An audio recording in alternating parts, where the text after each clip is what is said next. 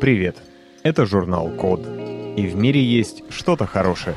Вот смотрите. В России разработали мягких роботов для лечения тромбоза. Давайте для начала разберемся, что такое тромбоз. Это опасное заболевание, при котором внутри кровеносных сосудов образуются тромбы. По-простому это сгустки крови. Они мешают нормальному кровотоку, перекрывая вену.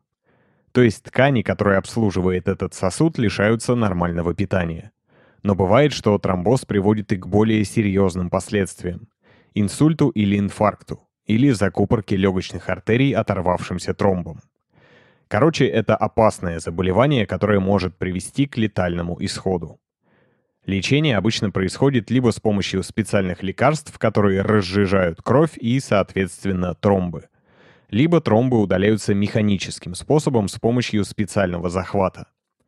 И тот, и другой метод имеют свои недостатки.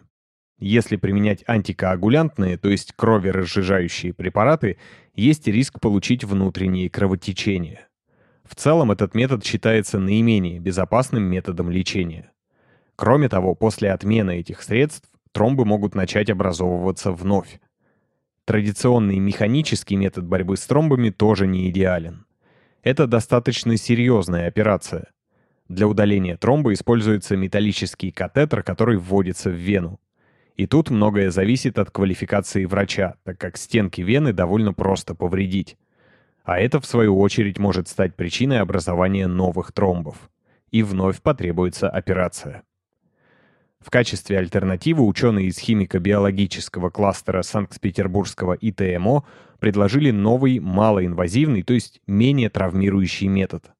И да, как мы уже знаем из заголовка, речь идет про мягких роботов.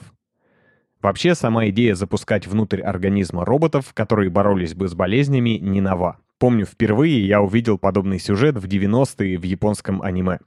Ну, то есть это у нас по телевизору его показывали в 90-е, а сам сериал вышел в 1986 -м. По-русски называется «Необыкновенная схватка». Там, конечно, робот был ну очень крутой, да и вообще по человеческому телу передвигался специальный микроскопический корабль вроде космического, с ферментными пушками, лазерами и прочими плюшками. И внутри него была команда людей, уменьшенных в тысячи раз. Робот из Санкт-Петербурга, конечно, гораздо проще.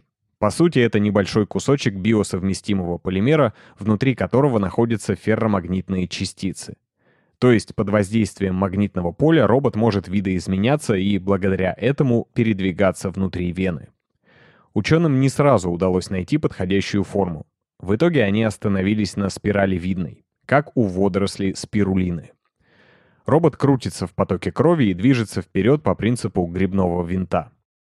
Правда, говорить о клинических испытаниях in vivo, то есть внутри организма, еще рано. Пока что все эксперименты проводились в искусственной прозрачной вене с жидкостью идентичной крови по своим физическим свойствам. С поставленной задачей робот справился. А значит, разработка продолжится. И кто знает, может быть лет через 10 с помощью российских мягких роботов будут лечить и другие болезни. Максимально щадящим способом. Должен вам сказать, что эти программы мы записываем благодаря поддержке английского от практикума. Это практические курсы английского. Недавно там появился курс специально для айтишников. Если вам нужно Improve English, click the link in the description. Спасибо за внимание. Заходите на сайт The Code Media и подписывайтесь на нас в социальных сетях. С вами был Саша Мчито. Скоро услышимся.